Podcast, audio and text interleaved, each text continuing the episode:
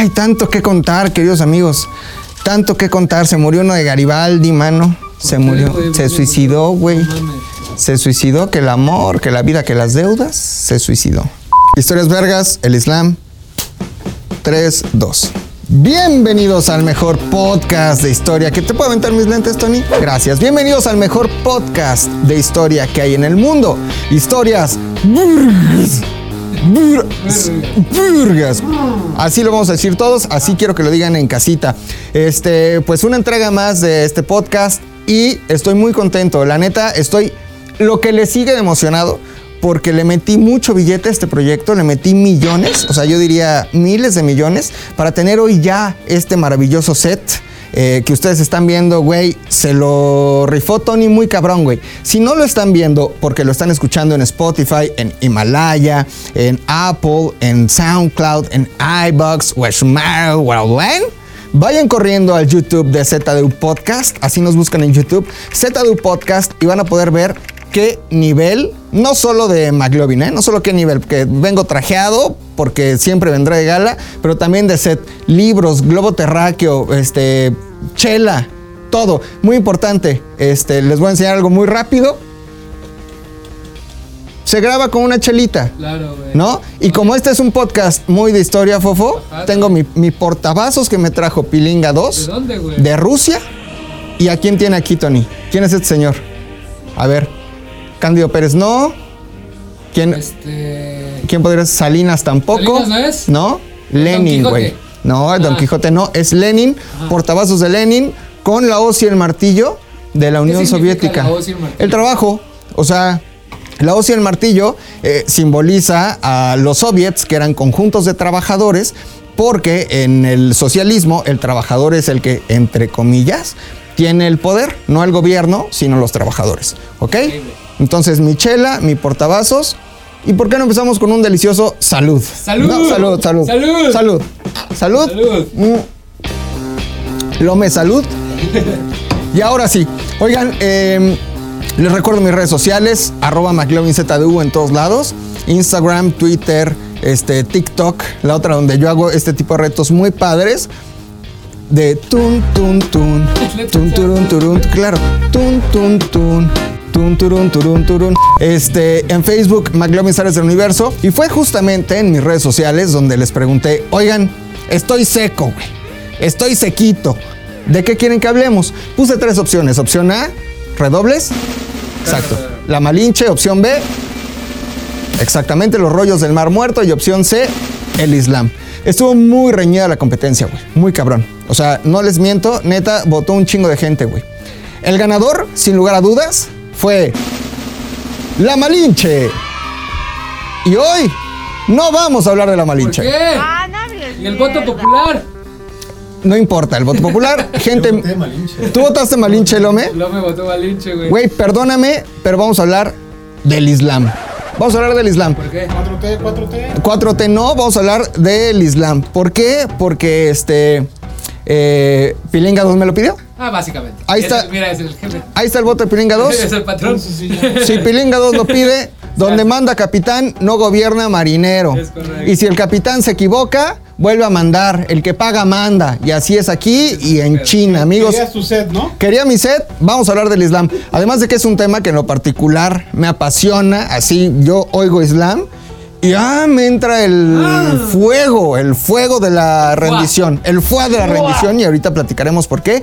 Eh, va a estar muy bueno estas historias vergas. Vamos a platicar un poco de los antecedentes, ¿no? Del, del momento histórico en el que nació el profeta Muhammad. No sé por qué le dicen Mahoma en- en esa castellanización horrible Sí, era ese o Mohammed. el profeta Muhammad. Vamos a hablar de quién fue el profeta Muhammad. Vamos a hablar de los cinco pilares del Islam. Vamos a desmitificar algunas cosas que tienen que ver con todos los musulmanes son terroristas. No, señores. Además, este es un podcast que quiero hacer con mucho respeto porque sé que me escucha comunidad musulmana, me han escrito. Y de ninguna forma, de ninguna forma quiero faltar al respeto, nunca que hable de una religión, a las creencias, a la fe de esa religión. Por eso, este podcast, aunque va a tener mucho humor, mucho jijiji, mucho jajaja, va a estar hecho con todo el respeto del mundo. Bienvenidos a Historias Virgas. ¡Bravo! Abraham. Abraham. No, porque por, por si Abraham era gringo. Abraham. Abraham, mi, mi querido Abraham, te habla Dios. Estoy acá arriba en las alturas y escuché tu plegaria. Yo sé que quieres tener un hijo, le dijo Dios a Abraham. güey. Ajá, pero yo sé que tú ya estás entrando en los 80 y además tu esposa, Sara, es estéril, güey. No te puede dar hijos. Pero no te preocupes, porque yo te voy a hacer the miracle, el milagrito. ¿En serio, Dios? Te lo juro por mi vida que sí. Entonces, después Abraham, güey, se fue con su esposa Sara y Sara le dijo, güey, yo no te puedo dar hijos, pero mira quién está aquí al lado, güey. Le hizo así con los ojos, le hizo, ¿quién? Nuestra sirvienta, Agar, Agar, la sirvienta de Abraham y de Sara. Dijo, güey, ¿por qué no vas y te la dátil, güey? Te la Darwin, Te la Dar- sin ningún problema. La, te la dáctira. Te la dáctira. Yo no tengo ningún problema en que tú te vayas con, con Agar, que es la sirvienta. ¿Por qué no le haces un hijo? Abraham dijo, güey, esto suena a tu madre, mi señora me está dando permiso. Entonces va Abraham con Sara, güey, le dice, eh, perdón, con Agar, y le dice, oye, ¿qué pedo, Agar? Ya me dieron permiso, este, ¿qué hubo con? ¿Y qué onda si tú y yo, pues, tenemos un hijo? Agar dijo, señor, yo no tengo ningún problema. Entonces tuvieron la relación, güey. De la relación que tuvieron Abraham y esta mujer que se llama Agar, nació un niño muy bonito que se llama Ismael. ¿Ok?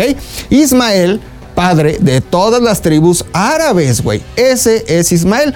Pero después, güey, Dios escuchó las plegarias de Abraham y entonces dijo, pues ya voy a hacer que Sara pueda tener hijos, güey, aunque también ya esté ruquísima. Güey, va Abraham y ya muy viejito, pues se da ahora a su esposa Sara y ¿qué crees?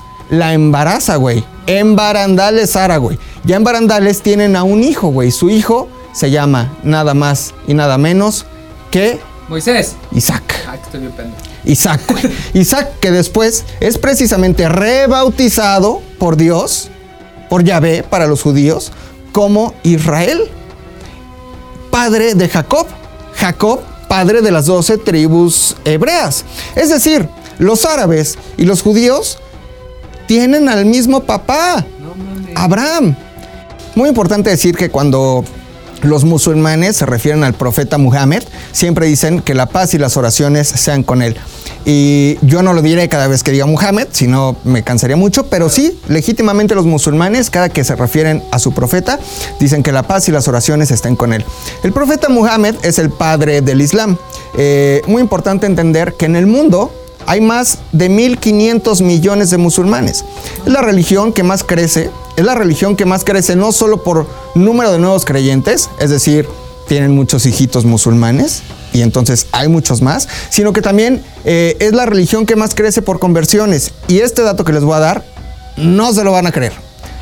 La mayor parte de conversiones a la religión islámica es por parte de mujeres universitarias europeas.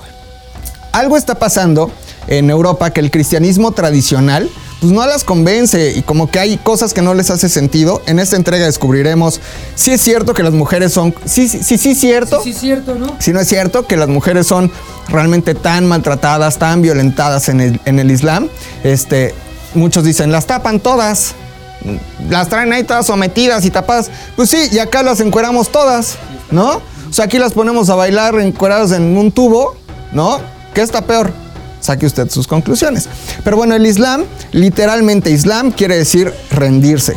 ¿Rendirse a quién? Al único Dios que hay. El único Dios que hay es Allah, ¿ok? Y musulmán es el que se rinde o el que profesa la religión islámica. Eso significa musulmán, solo para empezar a entender, ¿ok? Eh, um, algo muy importante que les quería decir, por ejemplo, es que eh, es una religión monoteísta que tiene, como les platiqué al principio de este podcast, los mismos antecedentes religiosos que el judaísmo o que el cristianismo. De hecho, el Islam reconoce eh, a Adán, a Abraham, a Noé, a Isaac, a Ismael, a Jesucristo, a María, ¿no? Eh, todos ellos como profetas, a María la reconocen como mamá de Jesucristo, como la, como, la madre de, de Jesús, ¿no? Pero ellos son profetas. Eh, tienen en común la misma historia que los judíos y por lo tanto en su Torah y- por lo tanto de los cristianos, ¿no? Sin embargo, el cristianismo y el judaísmo no reconocen la divinidad profética de Muhammad. Y ese fue un gran problema, ya hablaremos más adelante de cuando el profeta eh, es rechazado por la comunidad judía y entonces le da la espalda a- ¿no? Le da la espalda a Jerusalén y eh, pide que las oraciones sean dadas hacia, viendo hacia la Meca. Es que hay mucho que platicar. Les quiero contar algo muy interesante. Yo tengo una aplicación aquí en mi, en mi A ver, teléfono. ¿Cuál? Fíjense. ¿Cuál aplicación, güey? Bajé una aplicación Ajá. nada más para que veamos la importancia. Se llama Muslim Pro. Si quieres acércala y enfoco, güey. Ok. Para que la gente la vea. Mira, esta es mi aplicación. Perdón, me salió un app de Uber. Como es la versión gratuita, vamos a dar, dejar unos segundos que pase aquí el app de Uber. Ya pasó. A ver, la voy a acercar. Ya está, ahí está, ahí está. Aquí, por ejemplo, arriba, arriba. hay una brújula que nos dice dónde está la Meca. Órale. En esa dirección, la gente que me está escuchando, tengo en mi mano una aplicación en mi teléfono que tiene una brújula y me dice hacia dónde está la Meca. ¿Por qué es importante esto para los musulmanes? Porque en cualquier parte del mundo en donde estés, cinco veces al día tienes que hacer las oraciones viendo hacia la Meca. Con esto es muy fácil saber.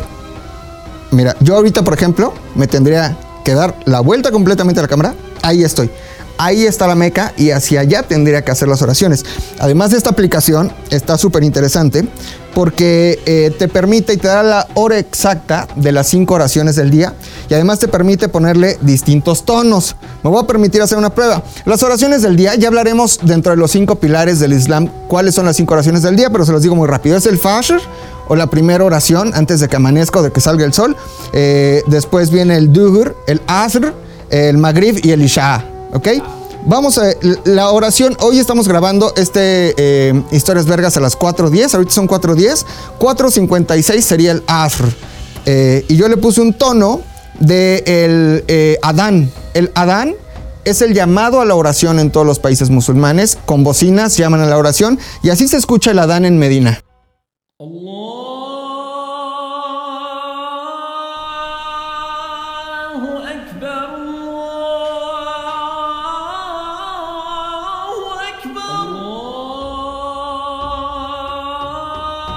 Cuando se escucha este llamado a la oración, la gente literalmente deja de hacer cualquier cosa que esté haciendo, trabajando, manejando, lavando, cocinando, lo que sea, grabando un podcast de historia, lo que sea que estés haciendo, volteas hacia la meca, eh, pones las rodillas en el piso.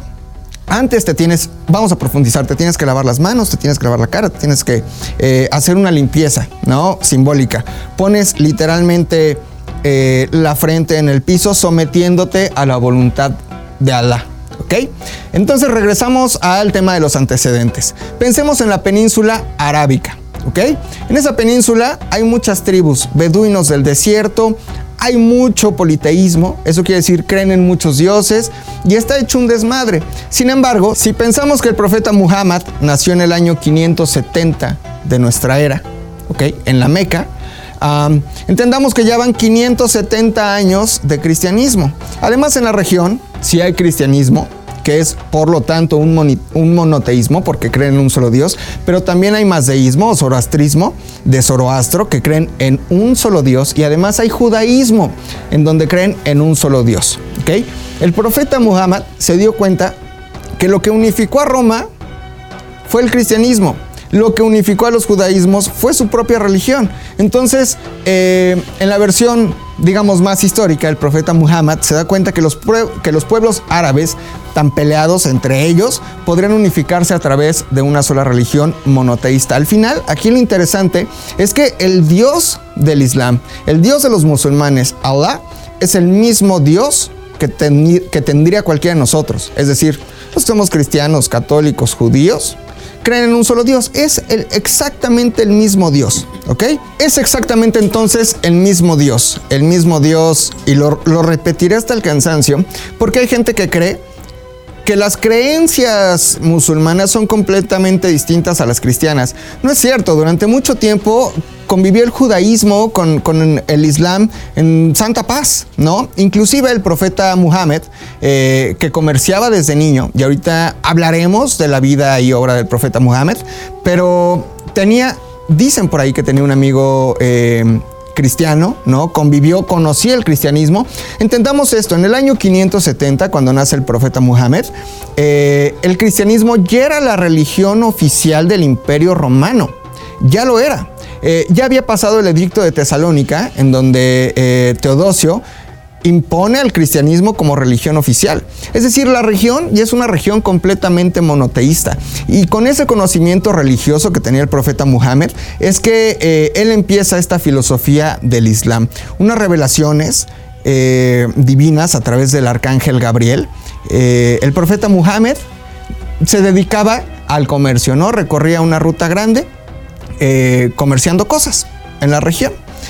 Eh, el profeta Muhammad queda huérfano cuando él nace, su papá ya había muerto, su papá nace antes de que él muera y cuando nace, muy chico, muere su mamá. Es decir, el profeta Muhammad queda huérfano de padre y madre y lo cuida su tío en la religión, perdón, en, en- la... eh, con la, cultura árabe, ¿no? Te dejan desprotegido. Eso es muy importante. Entendamos desde ahí, por ejemplo, desde, desde esa eh, cuna o desde esa idiosincrasia, ¿por qué es, por ejemplo, que los musulmanes tienen que dar el 2.5% de su riqueza para los pobres? Que es uno de los pilares del Islam, de los que hablaremos más adelante pero siempre se preocupan por uno. Y entonces su tío lo adopta y su tío le enseña las artes del comercio. Entonces va en caravanas comerciando de aquí allá, de aquí a allá, de aquí allá, ¿De dónde a dónde? de aquí a allá. Hay una frase muy célebre Ajá. que dice, estás, fuiste de la seca a la meca. Ah. ¿Cierto? ¿Has escuchado en algún momento hablar de... Nunca. Nunca. Nunca, güey. La seca era una casa de moneda, ¿no? Donde hacían monedas en, en- en la Meca. Eh, la Meca, para quien no sepa, estamos viendo un mapa en este momento y los que me están escuchando se los explico, está nada más y nada menos que en Arabia Saudita. Es el centro principal de culto para los musulmanes, a donde, según otro pilar, tienes que ir por lo menos una vez en tu vida. En la Meca hay una piedra que es la piedra negra. ¿Se acuerdan que yo les conté? Perdón, de repente me voy y Sí, vengo, pero es que yo les cuento. En algún momento les platiqué que Abraham con Agar tuvieron a un hijo, Ismael. Abraham e Ismael viajan hasta la Meca y ahí, de repente, eh, les habla Dios y Dios les dice que le construyan el primer templo. Y Dios lo que les manda es una piedra blanca que cae del cielo. No mames, cayó cabrón, güey. Cae una piedra blanca, pero ¿qué crees? Una piedra blanca preciosa, güey. Preciosa como Esther Expósito. Así de preciosa estaba la piedra blanca, pero en cuanto pisa, no pisa porque no tenía pies, Sí. en cuanto toca. Esa piedra blanca, el suelo de la tierra, se convierte en una piedra negra por el pecado que hay aquí. Se convierte en una piedra negra y sobre esa piedra, la piedra angular, eh, fundan la Kaaba, o que es el principal centro de culto en la Meca, a donde todos los musulmanes tienen que peregrinar por lo menos una vez en su vida, cuando se sientan listos o cuando tengan la capacidad económica. Eh, ahí, en, en la Meca, ¿no? Ah, De la seca a la Meca. Ah, la Meca. Eh, había gente, ¿no? Que, que viajaba de la casa de moneda a la Meca y luego de regreso y luego iba buscando algo de dinerito, Claro. ¿no? Y de ahí viene de la seca a la Meca. Ya lo dijo Don Quijote en algún momento. Bueno, Miguel de Cervantes y ¿Qué Saavedra. Hay una, hay una parte en el Quijote en donde dice eh, que ibas de la seca a la Meca y desde ahí traemos Ah, esa costumbre, ¿no? Eh, pero bueno, si me hago así un regreso muy rápido a mi mente, ¿no? Porque luego me voy. Eh, estábamos hablando de la región y del profeta Muhammad. Él comerciaba, eh, muere su tío, después queda huérfano de tío. O sea, ya no tenía papá, ya no tenía mamá, ya no tenía tío. Entonces trabaja para un señor que era el dueño de la caravana. Se muere el señor de la caravana. Queda huérfano del señor de la caravana ahora. Pero el señor de la caravana tenía una esposa. Muchos más años, más, ah, muchos qué? años, muchos. ¿Hasta cuándo? Cuando vamos a escuchar un pedacito de este niño que dice hasta cuándo, cuando mucho, hasta este, hasta cuándo, cuando mucho. Me das chance de juntarlo y me lo traes. Ahí está. Eh, una mujer años más grande que el profeta Mahoma y cuando muere su esposo dice, oye, este chavito, mientras lo digo me voy a desabotonar el saco. Oye, este chavito no nada mal, ¿eh? Está bastante Muhammad. Y se casa con él. Un momento importantísimo en la vida del profeta Muhammad porque pues ya tiene todo el dinero de la señora. O sea, digamos que, con todo respeto, era una cougar. Eh, um, entonces, con dinero, ¿qué hace el profeta Mahoma? Se dedica a lo que más le gustaba. Si ustedes tuvieran todo el dinero del mundo, ¿qué harían? Yo, por ejemplo, me dedicaría a estudiar, tomar clases de lo que fuera, hacer este podcast de historia, Escribir libros. escribir libros, tú, Tomar tomar fotos, fofo, Por tomaría mundo, fotos por todo el mundo, viajarías, unas chelas. Lo que más le gustaba al profeta Mahoma, que la paz y las oraciones sean con él, era la religión, la meditación y esta parte mucho más mística o espiritual. Entonces se empieza a retirar a unas cuevas ahí en la Meca, en donde medita y medita y medita. Y dentro de estas meditaciones, se los estoy contando muy rápido porque si no tendríamos que hacer un podcast de 18 horas y yo no tendría oportunidad alguna de tomarla mi cerveza. Mm. ¡Qué rica! 85 calorías. Oh, no mames. Ultra. Deme 10. Eh, dentro de estas eh, meditaciones, de repente se le aparece un arcángel, ¿A quién, así, güey? al profeta Muhammad, el arcángel Gabriel. Nosotros tenemos en la tradición cristiana, católica, Católica, ¿no? a ver, cristiano es cualquiera que cree en Cristo, no necesariamente protestante. A los protestantes no les gusta que les digan protestantes, se dicen cristianos, ¿no? Pero hay muchas formas de protestantismo en el cristianismo. Hay luteranos, hay anglicanos, hay testigos de Jehová, hay eh, mormones, pero Todos somos si nos vamos, todos somos cristianos, porque todos creemos en Cristo, ¿no? Creemos también en los arcángeles. El arcángel Gabriel, Gabriel. es por definición el mensajero de Dios. O sea, el WhatsApp de Deus. Es su WhatsApp, ¿no? Trae los mensajes. El arcángel Gabriel, por ejemplo, en la tradición cristiana le dijo a, a María que estaba embarazada de Jesús. Entonces el arcángel Gabriel se le aparece a Muhammad y le dice esto con un efecto de voz muy de arcángel, porque los arcángeles ¿Cómo hablan los ar- arcángeles? no tienen, no tienen, no son suavecitos, no son querubines así regor- Los arcángeles cumplen la voluntad de Dios. Si Dios, ellos no tienen libre albedrío. Los arcángeles no tienen libre albedrío. Lo que Dios les ordena, ellos hacen. Eh, entonces le dice Allah al arcángel Gabriel, baja y llévale mi mensaje a Muhammad. Baja el arcángel Gabriel y le dice, recita. Y entonces Muhammad, que estaba en oración, se saca de onda completamente y dice, ¿qué pasó? ¿Qué pasó? ¿Cómo? ¿Qué pasó? ¿Quién me habló? Y ve de repente un ser magnífico, que era el arcángel Gabriel, que después se le aparece muchas veces más en la vida a Muhammad y le dice, recita. Pero con esta pasión con la que se lo dijo y le da un abrazo enorme, tremendo al profeta Muhammad. Y el profeta Muhammad evidentemente se saca de onda Claro. se va a su casa y le dice a su esposa, oye, este, creo que tengo una posesión demoníaca, literal, porque se me apareció alguien y me dijo que recitara. Y su esposa le dijo, tú eres un ser de fe, tú eres un ser muy místico, muy de meditación, muy mindfulness, muy wellness, muy... ¡uh! escúchalo y recita. Hay quien dice que el profeta Muhammad era analfabeto, ¿no? Eh, hay quien dice que no, que está comprobado que sabía leer y escribir. Yo soy de la teoría de que sabía eh, leer y escribir. Eh, ¿Qué les estaba diciendo? Ah, cuando era niño el profeta Muhammad, en la tradición árabe, eh, tú nacías y las condiciones eran muy difíciles en el desierto. Además, eh, no había una oportunidad grande de que aprendieras el idioma árabe. Entonces, contrataban una nodriza del desierto, una beduina del desierto para que fuera por ti. Esa nodriza te tenía hasta los dos años, te daba leche, te daba chichi, te enseñaba el idioma. Entonces el profeta tuvo una nodriza del desierto y a quien le hizo varios milagros, por cierto, eh, y era una persona muy culta. Entonces lo importante no es si sabía o era analfabeto o no, lo importante es que empieza a recitar todo lo que el arcángel Gabriel le dice. Eh, esta práctica duró básicamente unos cuatro años, ¿no? Eso no quiere decir que todo el Corán, que es el libro sagrado del Islam, el Corán es para los católicos la Biblia, que para los judíos el Torá, que para los niños rata Harry Potter, el Señor de los Anillos. No, esta la de No, Club Nintendo. Club Nintendo, Club Nintendo, Club ¿no? Nintendo, O sea, Club Nintendo. es el libro sagrado. Ajá, Club Nintendo. Club Nintendo, ¿ok? Entonces, eh, en, estas, eh, en estos encuentros con el arcángel Gabriel, Alá le dice a Muhammad todas las órdenes de eh, Dios para ser un, pu- un pueblo entregado a Alá, monoteísta y que dejara de lado ese politeísmo, porque había cultos de todo, ¿eh? Eh, Todo. En la Meca pues, había mucho politeísmo, había quienes todavía creían en dioses egipcios, había de todo. Entonces lo que Allah quiere es unificar en la versión religiosa o la versión del Islam. No hay una versión mucho más científica o real, eh, pero es que todo el pueblo árabe crea en un solo Dios y ese Dios es Allah. De hecho, los musulmanes siempre en sus oraciones dicen solo hay un Dios o creo solo en un solo Dios y ese Dios es Allah y Muhammad es su último profeta, no su único. Acuérdense que Noé, Jesús, Moisés, etcétera son profetas también de Allah, pero eh, Mohammed es su último profeta, ¿ok? Entonces empieza esta recitación. Vente, jálate, mi Lolo, estamos hablando del Islam.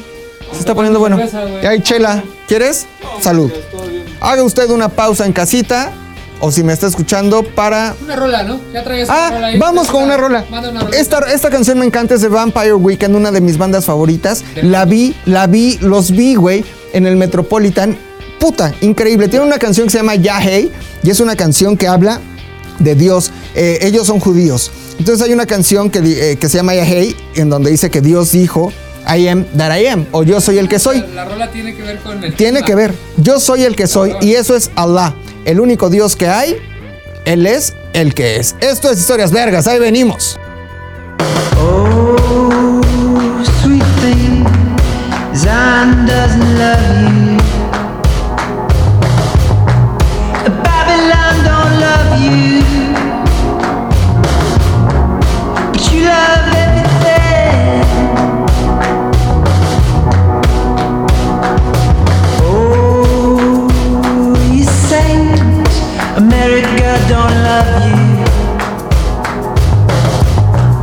pessoal.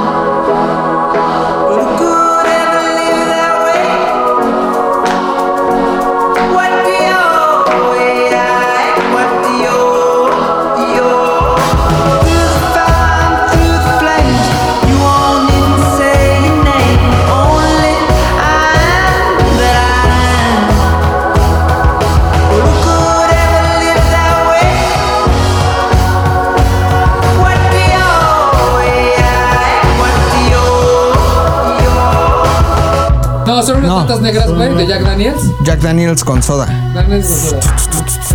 Eh, entonces, el profeta Muhammad recibe estas eh, órdenes de Allah a través del arcángel Gabriel entre el año 609 y el 613 de nuestra era. ¿ok? Aquí me gustaría hacer una aclaración importante. Eh, nosotros llevamos un calendario solar. Enero, febrero, marzo, abril, noviembre, que es el mejor mes, 25, que es mi cumpleaños, Sagitario, que es el mejor Los signo, los más chingones, del 85, Los más cabrones. muy cabrones, ¿no? Pero eh, los musulmanes se rigen con un calendario lunar. Eso quiere decir, también tienen 12 meses, pero a través de los ciclos de la luna. Las personas que estén viendo en este momento ZDU, esto no es ZDU, esto No, es historias vergas, ¿no? O sea, sí es ZDU, Sí es. ZDU, pero estas historias Pero no vergas. es. Las personas que lo estén viendo a través de eh, ZDU Podcast en YouTube, están viendo en este momento en su pantalla, ahí están los meses, los 12 meses de los musulmanes, ¿ok? Se los voy a decir, ¿Cuáles son, güey? mes, el primer mes el- es el Muharram, el segundo mes el- es el Safar, ¿Empiezan al mismo tiempo? no, no señor, no empiezan en el mismo tiempo. Ok. Eh, puta, me encantó tu pregunta, Fofo. No empiezan el mismo tiempo. Te voy a decir por qué. El profeta Muhammad en el año 622 ya había convertido a gran parte de la comunidad en la Meca, ¿ok? Cuando convierte esta parte de la comunidad en la Meca, se echa un chingo de gente encima, igual que lo hizo Jesucristo, por ejemplo, o cualquier revolucionario. Una persona que llega y rompe el status quo va a ser claramente una amenaza para los que quieren la forma más conservadora de seguir procediendo en la vida. Entonces él comienza algo que se llama la égira. La égira es la huida.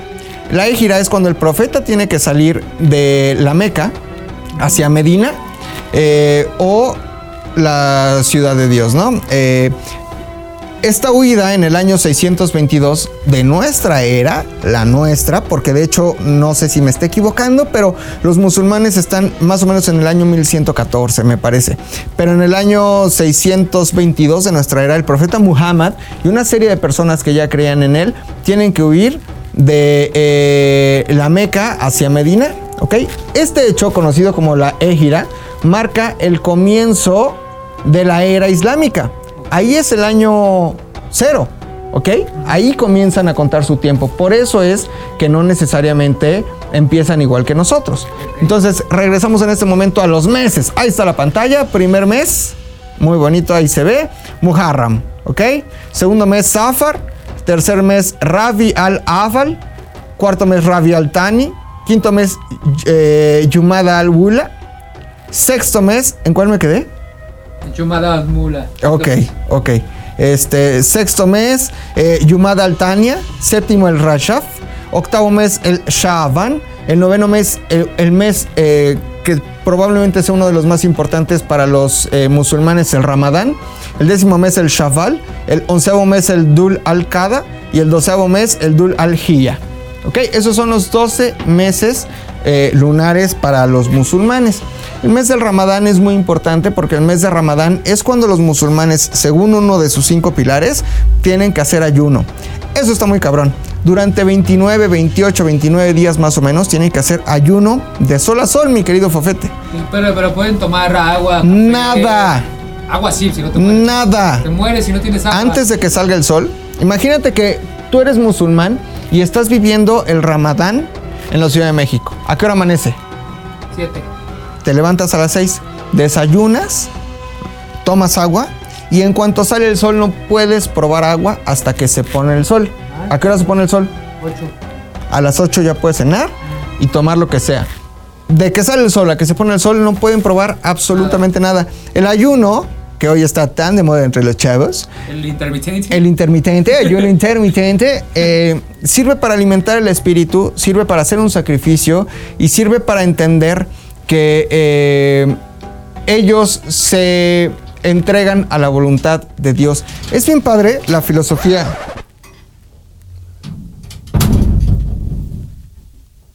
Acaba de pasar algo rarísimo, queridos amigos de Historias Vergas. Estamos grabando y se abrió una puerta detrás de mí de una forma rarísima. Rarísima. Rarísimo. Estuvo rarísimo. No fue Tony. No fue Tony, Tony sabe que estamos grabando. Me asusté mucho. Wow, voy a tomar chela. Salvó la madera, güey. Qué raro. Estuvo rarísimo. Sí, güey. Rarísimo. Seguro fue Vicenta, güey. Como pensó que ya habíamos acabado. O Luis Arango. Ah, Luis no, sí, porque. O sea, necesitas llave. O fue Cabo. Sí, porque necesitas llave para. Necesitas llave para abrir, güey. Qué raro fue. Bueno, disculpe usted esta interrupción. Entonces, en el mes de Ramadán se ayuna. eh, sirve para. Se ayuna para entender el sacrificio. En la filosofía del Islam, acuérdense que es rendirse a Dios, ¿no? Eh, te tienes que entregar. Nosotros los cristianos, cuando tenemos un problema, ¿qué hacemos? Ay, Diosito, por favor, ayúdame, Virgencita, por favor, ayúdame. Ay, San este, Esteban, ayúdame. Este, San Charbel, ayúdame. ¿Quién es Se- hay uno que es San Esteban. Ah, muy. Este, ay, San, San Hipólito, ayúdame. Pero el musulmán no, porque el musulmán sabe, eh, además de los cinco pilares, es que hay mucho que hablar del Islam. Hay seis pilares del imán. Los, seis, los cinco pilares son para cualquier musulmán y los seis pilares del imán principalmente los profesan aquellos que son sunís o la mayoría de musulmanes en el mundo. El sexto pilar del imán eh, cree en la predestinación. Eso quiere decir, Allah ya tiene un plan perfecto para ti. Si Allah, que todo lo sabe, sabe el pasado, sabe el presente y sabe el futuro, tiene un plan perfecto para ti, lo que te está pasando es completamente perfecto. Tú no tienes que pedirle nada porque estás rendido a Allah. Tú no tienes que pedirle absolutamente nada. Si estás pasando por un mal momento, es un plan perfecto de Allah. Por eso hay gente que se inmola, por eso hay gente que se mata, por eso hay gente que eh, acepta los designios de la vida como son porque es un plan perfecto de Allah. Eso está maravilloso, queridos amigos. Les quiero dar un poco de terapia.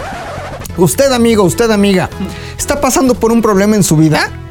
La respuesta es sí. Tiene usted, usted, tiene usted, Usted, tiene usted, usted. tiene usted dos opciones. Escúchame bien, escúcheme ver, bien. Échala. Tienes dos opciones. Rendirte ante el rendirte ante el plan del universo, de Dios, de Allah, de la divinidad. Rendirte ante eso o rendirte ante el ego. A nosotros nos encanta rendirnos ante el ego. Ya pareces Daniel. ¿Cómo se llama? Este Daniel Aviv. David.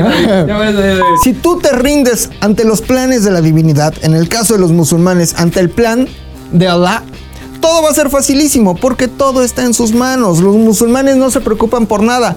Me dejó mi novia que tanto amaba, te mando un saludo. Eso me sonó muy personal, güey. ok. Es un plan divino, ríndete ante el plan de Allah. Ah. No tengo dinero, me corrieron de mi trabajo. es un plan divino, ríndete ante Allah. No te rindas ante el ego. Y por eso ellos viven tan felices y por eso el Islam es una religión tan hermosa. No es que yo me quiera convertir, Claro, pero claro, es pero- hermoso el Islam. Me regreso, el profeta Muhammad. Año, entre el año 609 y el año 613 de nuestra era, ya expliqué lo del calendario y cómo funciona su calendario lunar. No es lo mismo, ellos no viven en el 2020, ellos viven en el 1114 me parece, Eh, pero entre el año 6000 609 y 613 de nuestra era, el profeta Muhammad recibe estas revelaciones eh, por parte, o estos mensajes por parte del arcángel Gabriel, y entonces con ello se funda el Corán. Corán literalmente quiere decir recitación, y el Corán son los principios básicos de la religión islámica. Logra convertir a sus cercanos primero, a su suegro, a su esposa, eh, sus primos, sus parientes, sus compas, sus chompis, los convierte y después se empieza a convertir a todo el mundo árabe. Eh, a todas aquellas tribus que eran politeístas o qué sé yo, los empieza a convertir. Esa conversión de tanta gente generó en los poderosos, los riquillos, Los riquillos, slims, los fifís de la Meca, grandes problemas. La Meca, digamos que era como la villa, ¿no? Aquí en la Ciudad de México. Iba la gente y te vendían mil y un mamadas de cualquier religión. Tú eras politeísta, creías en Ra, ahí encontrabas que la figurita de acción de Ra, que este, mueve los brazos, ¿no? Así, Ra. Ah, si tú creías en este un dios del Imperio Romano que en Venus, ahí encontrabas una Venus. Ah, vivían al final de la venta y de la devoción y vivían de la fe, justo como le pasa a Jesús en el templo, ¿eh? Igualito. Entonces los poderosos de la Meca dicen, ¿sabes qué, mi querido Muhammad?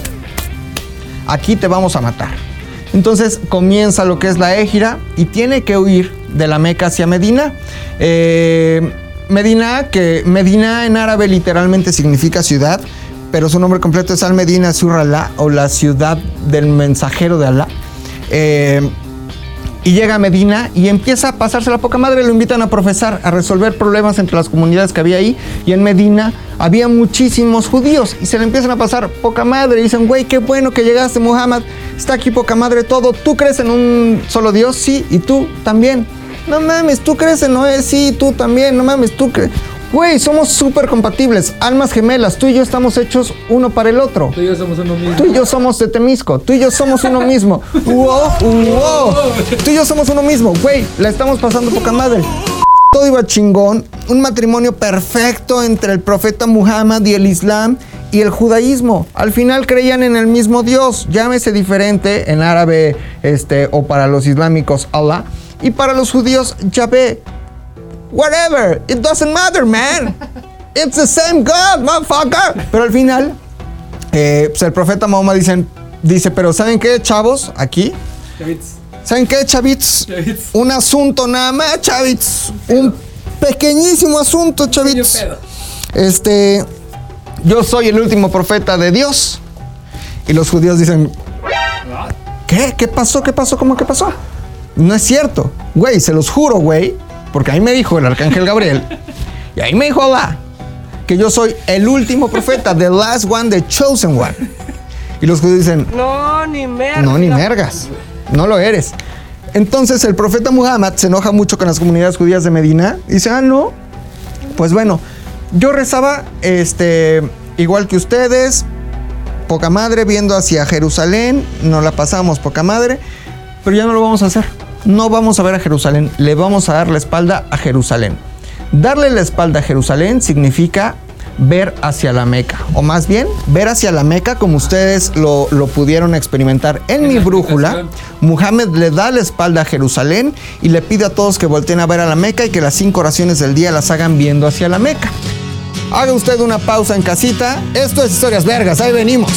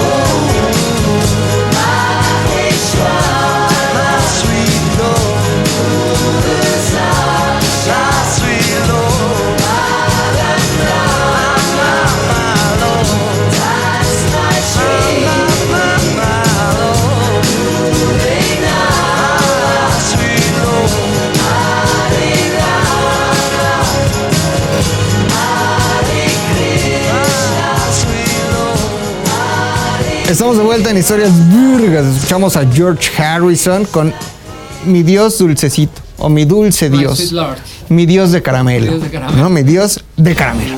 Oigan, eh, les recuerdo mis redes sociales, arroba McLovinZDU, McLovin se escribe MCLOVINZDU. Escriban a mí lo que quieran, dudas, mensajes, regalos, recomendaciones, mensajes, de, de, de, todo ahí en Instagram, en Twitter, en TikTok y en Facebook también.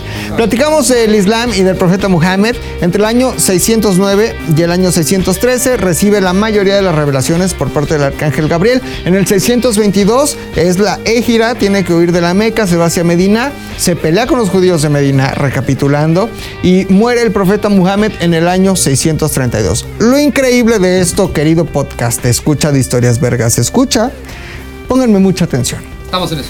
es que entre el año 609 y el año 632, cuando el profeta Muhammad tenía 40 años, logró, si tú, tú Mohammed, has logrado convertir al Islam a todos los árabes.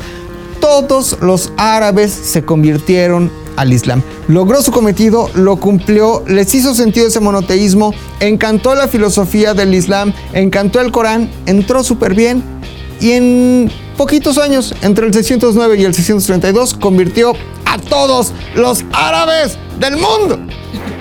Así es que me prendo, güey, ¿no? Entonces, eh, bueno, es- esa es la vida y obra del profeta Muhammad, pero entonces, ¿en qué cree un musulmán? Eh, yo les pregunto, si usted se quiere hacer, por ejemplo, católico, ¿qué tiene que hacer? El bautismo, la primera comunión, la confirmación, los de orden sacerdotal, los santos solos, el matrimonio, muchas cosas. Usted se quiere hacer judío, súper difícil. Usted se quiere hacer satánico, creo que tiene que matar un macho cabrío. Pero si usted, tú fofo que me estás viendo, que tienes cara como de musulmán. ¿no? Si tú que me estás viendo te quieres convertir al Islam, lo único que tienes que hacer es ¿Qué? creer en Dios ¿Y ya? creer que Allah es el único Dios y Mohammed su último profeta. Es lo único que tienes que hacer.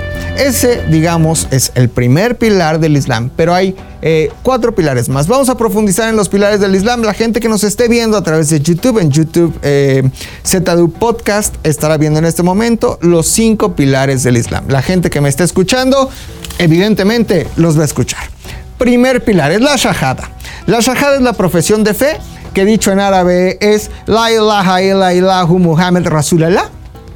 ¿Qué quiere decir tan sencillo? ¿Lo repito? Ok, porque me encanta el árabe.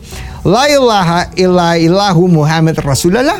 No hay más Dios que Allah y Muhammad es su profeta. ¿Ok? Esa es la shahada, el primer pilar de la fe eh, islámica. El segundo es el salat. Salat, ¿ok? Salat quiere eh, decir eh, oración. Y esto significa orar cinco veces al día. Eh, acuérdense que hay un llamado a la oración que es el Adán. Y entonces el Salat es ese pilar que nos dice que tenemos que orar cinco veces al día. Siendo el primero el Fajr, el Duhr, el Asr, el Maghrib y el Ishaha, ¿ok? Ya lo saben, antes de que amanezca, ya que amaneció, como a mediodía, ya más tardecito y ya que es noche. Esas cinco veces un musulmán eh, tiene que orar viendo hacia la Meca, ya saben, frentecita en el piso, rindiéndose ante la voluntad de Allah. ¿Ok? Eh, tercer pilar, aquí lo estamos viendo muy bien, y es el asak. El asak eh, es donar el 2.5 de tus riquezas para los pobres o para obras de caridad. Hay asaque inclusive. El asaque inclusive puede ser darle croquetas a un perro, ayudar a una persona, ayudar a tu vecino. Sin embargo, año con año hay que dar el 2.5% de tu riqueza. Eso quiere decir, No mames. no como nosotros que damos el diezmo, que el 10% es tu sueldo. No, ni madres. Tú tienes riqueza, pinche fofo. Tú eres un güey eh, musulmán y muy rico, ¿no? Y tienes tu dinero en un banco. El banco automáticamente te va a decir, ¿sabes qué? Este año generaste mil millones de dólares de ganancia, tienes que dar el 2.5% y te da ya un, un aproximado. O sea, ya ni siquiera te tienes que preocupar por saber cuánto vas a dar porque el, ban- el banco banco lo automáticamente te lo da y se lo tienes que dar a una institución En el Islam no existe una eh, estructura religiosa como en el catolicismo, por ejemplo. No hay papa, no hay Vaticano.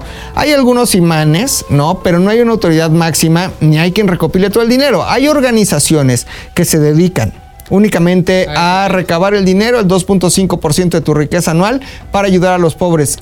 Esa ayuda también de repente es para que estudien en el extranjero o que puedas viajar por lo menos una vez en tu vida a la Meca, ¿ok?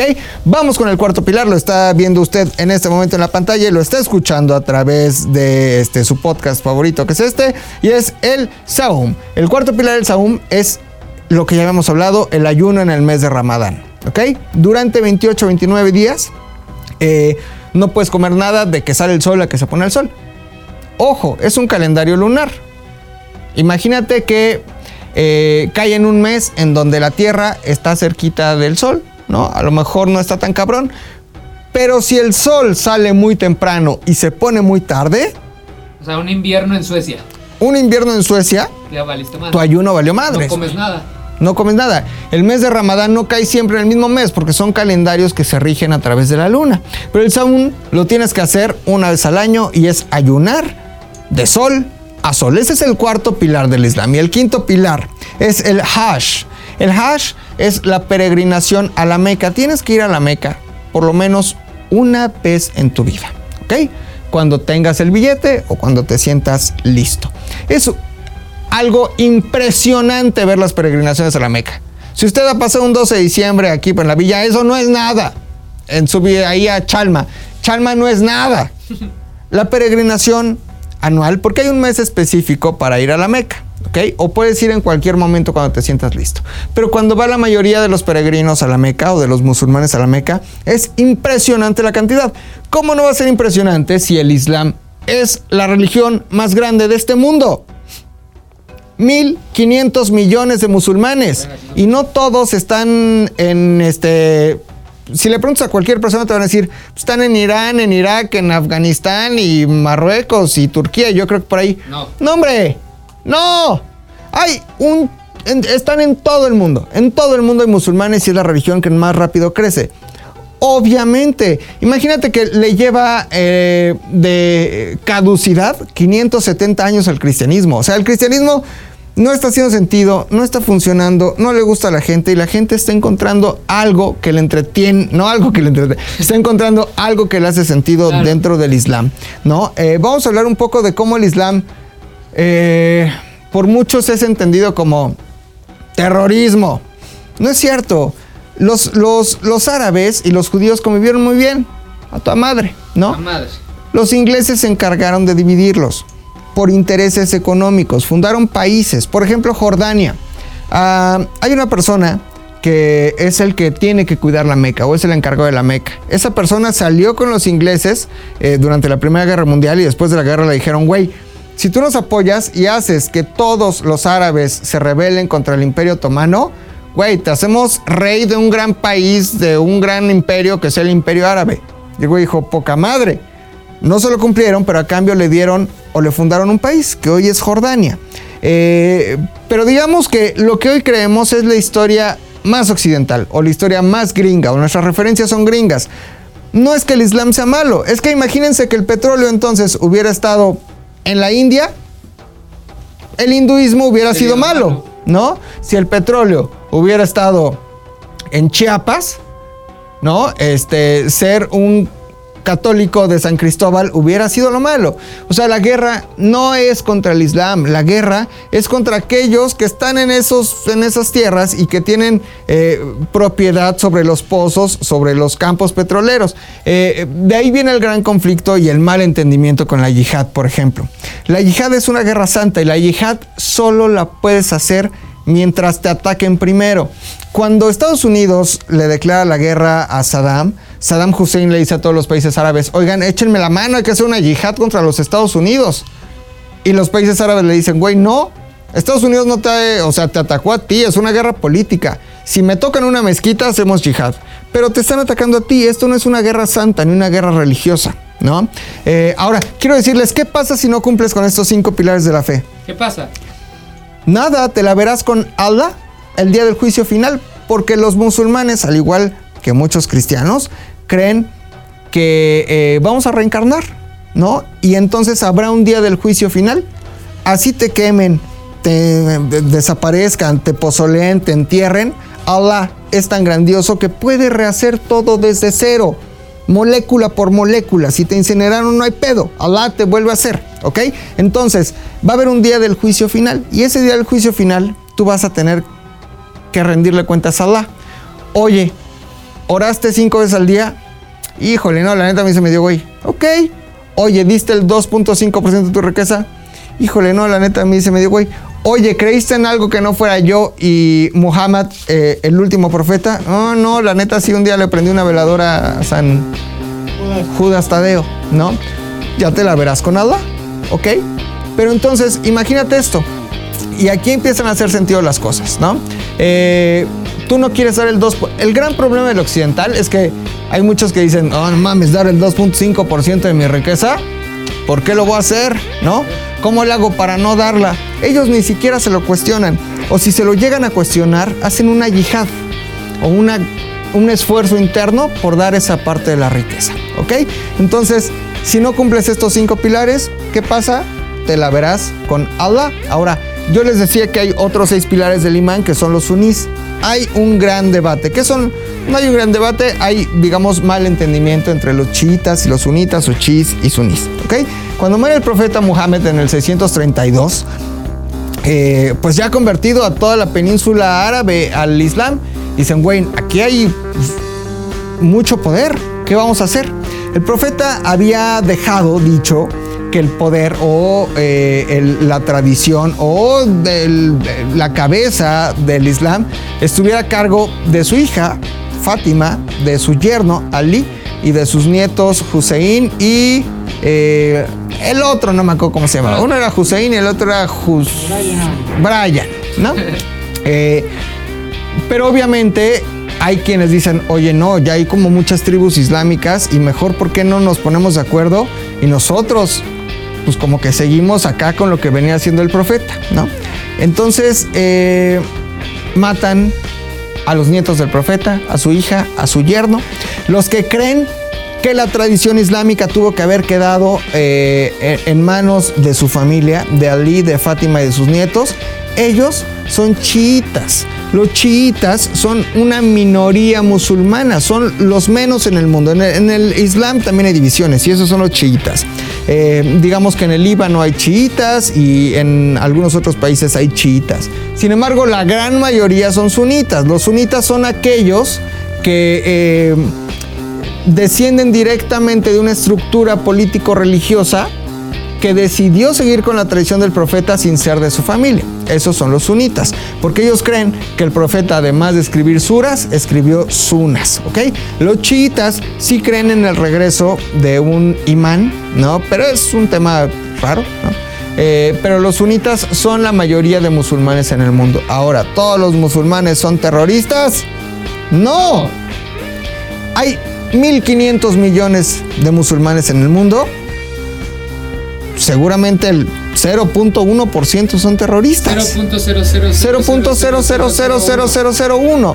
Ser eh, musulmán no es sinónimo de ser terrorista. Quitémonos ya ese estigma para siempre de la cabeza. Ahora, ¿tratan mal a su mujer? ¡No! Si lo vemos desde el punto de vista occidental, si lo vemos desde acá, ver una mujer tapada en la calle, evidentemente generaría una reacción tremenda entre muchos grupos, ¿no? Muchas mujeres, muchos hombres, eh, porque la tapan, porque... Pero ojo, ellas lo aceptan, ellas lo quieren y hay muchas mujeres universitarias europeas que se están convirtiendo al Islam. Algo debe hacer sentido, ¿ok? Ahora, eh, hay un profundo respeto hacia la mujer y hacia la naturaleza. Yo les decía, que allá las tapan, aquí las destapamos. ¿No? Aquí las encueramos, aquí las ponemos en revistas, las ponemos a bailar, la- en la televisión les damos vueltas. Eh, el hecho de que una mujer se tape por voluntad propia, yo no le veo absolutamente nada de malo. No me entra tan fácil. Obviamente yo lo veo y digo, oh, esto está medio raro. Pero bueno, al final es mi opinión. Me voy a quitar el saco porque ya me estoy asando, pero no se preocupen. ¡Órale! ¡Árale! Ahí estamos, ¿no? Em, ¿Qué otra cosa? Este, ¿qué onda con la poligamia? Ah, todos creen que los musulmanes pueden tener muchas esposas. ¿Y qué creen? Que sí. El profeta lo hizo. No es una tradición común. Sin embargo, si tú tienes una esposa, le tienes que pedir permiso a tu primera esposa para tener una segunda esposa. Si tú tienes dos esposas y quieres una tercera, le tienes que pedir permiso a tu primera esposa, a tu segunda esposa para tener una tercera. Y así sucesivamente. Ahora, no hay casas chicas, Tony. No hay casas chicas, Fofo. ¿Pura catedral? Todas las casas son grandes. Una. El mismo tiempo, amor, cariño, este, dedicación que le das a la primera, le tienes que dar a la segunda, a la tercera, a la cuarta, a la quinta. cabrón, y además, eh, ellas lo aceptan y así lo aceptan y así aceptan convivir. Yo en algún momento les voy a platicar. Este libro que tengo aquí del Islam me lo regaló una persona que conocí en algún viaje. Eh, era un foro internacional de salud y ella venía de Egipto. Entonces nos tomamos la foto ya al final así como, eh, foto del foro. Que la abrazo, güey. En cuanto la abrazo, me grita, don't touch me, don't touch me. Yo era un niño, güey. Yo no sabía que no se podía tocar. Y después platicando con ella, me regaló este libro y una película muy padre del Islam. Me dijo, es que nosotras no podemos permitir que un hombre nos toque. Es completamente este, in- imposible, inexistente. Solo nuestro marido. Yo no quiero generar debate. No quiero generar debate. Pero tú tocas a una mujer musulmana y va a ser la primera en decirte, no me toques, aunque sea un abrazo. No, o sea, empecemos a entender que las diferencias culturales son grandes y son importantes, ¿no? No son todo lo que creemos, no son eso que nosotros decimos, malditos musulmanes, no lo son. De hecho, es una religión de amor. Es una religión que habla del amor y que la entendemos que la tenemos que entender en su momento. Si en algún momento habló de yihad, el Corán, es porque estaban en guerra en ese momento. Nunca dijo, vaya el profeta Mohammed, vayan y háganle la guerra a los Estados Unidos. Jamás. ¿No? Son intereses políticos, son intereses económicos, pero en el fondo es una religión que habla del amor. Eso es una religión. Es una religión que cree en el único Dios que hay, que es tu Dios, tu Dios, tu Dios, y como diría Facundo Cabral, hay un solo Dios y está en todas partes. ¿Ok? Eh, cerramos así el Historias Virgas de esta semana, en donde hablamos. No, y me emocioné, ¿eh? Me emocioné. Salud por eso. En donde hablamos del profeta, en donde hablamos del Islam, eh, pero queda un tema pendiente. Bueno, ah, el libro, güey. El libro, güey. Vas a regalar el libro, güey. Tengo aquí un libro, un librazo, torero, torerazo. Para que lo veamos. Ah, Este libro eh, se llama Isis. ¿Qué es Hazle Isis? así, así abajo. Si no me charolea, ándale. Ahí, ¿qué es ISIS? Un libro en donde vamos a entender qué es ISIS y vamos a platicar rapidísimo de ISIS. Eh, este grupo terrorista, ¿no? ISIS, eh, eh, digamos que es la evolución del talibán, ¿ok? Es la evolución del talibán. ¿De dónde sale el talibán? Pues durante la Guerra Fría los soviéticos arman, perdón, los gringos arman a los afganos para rebelarse en contra de los soviéticos, entendiendo que los gringos estaban en contra de los soviéticos y, ahí generan una gran eh, arman al enemigo, ¿no? Al final con la revolución árabe y el levantamiento en muchos lugares eh, surge ISIS que pretende imponer un califato, que pretende, eh, estos sí están locos, que pretenden que eh, cosas muy profundas, ¿no? Vivir el Islam como en los primeros años, pero no profesan el amor. Eh, algo muy interesante, por ejemplo, es que hay casos en donde lugares tomados por ISIS, si te ven tomándote una chela, así como yo en este momento, puta castigo, o sea, azotes, güey, azotes. O una mujer infiel, la lapidan, güey. O sea, está cabrón. Y lo vas a regalar. Le voy a regalar a la persona. eh, a la. Ya sé, güey. A ver. Ya sé. Que vayan a mi Instagram, ¿no? ¿Cuál es tu Instagram? Arroba McLovinZDU. Ok. Ok. Y que me digan. Que tiene que ser de la Ciudad de México. Para Tiene que ser de la Ciudad de México. Para que pueda venir a Sares. Va a venir a Zares por su libro. Y que me diga. eh, primero. eh, los cinco pilares del Islam. ¿Ok? Y que después haya seguido todas las redes sociales de todos los que estamos aquí, seguimos aquí. Las de Fofo, las de Los Hombres, las de Pilinga 2, las de Puchector, las de ZDU MX, las de ZDU Podcast, las de las de Bu, las de los de ATM y las de eh, mías. Que nos siga a todos y que me, que me enseñe, que mande un screenshot, que siga a todos y además que me diga los cinco pilares del Islam. La primera persona que lo haga se lleva este regalazo. Poca madre. ¿Ok? Oigan, qué gusto, una semana más, man. Una semana más. ¿Cuánto duró, güey? ¿Como una hora? Un poquito menos. ¿Menos? ¿Menos de una hora? Está tranquilo. Ok. Síganme en mis redes sociales, arroba McLovinZDU. McLovin se escribe M-C-L-O-V-I-N-Z-D-U. Active, eh, suscríbase y active la campanita en el YouTube de ZDU Podcast. Y pues nada, nos vemos y nos escuchamos aquí en el próximo Historias.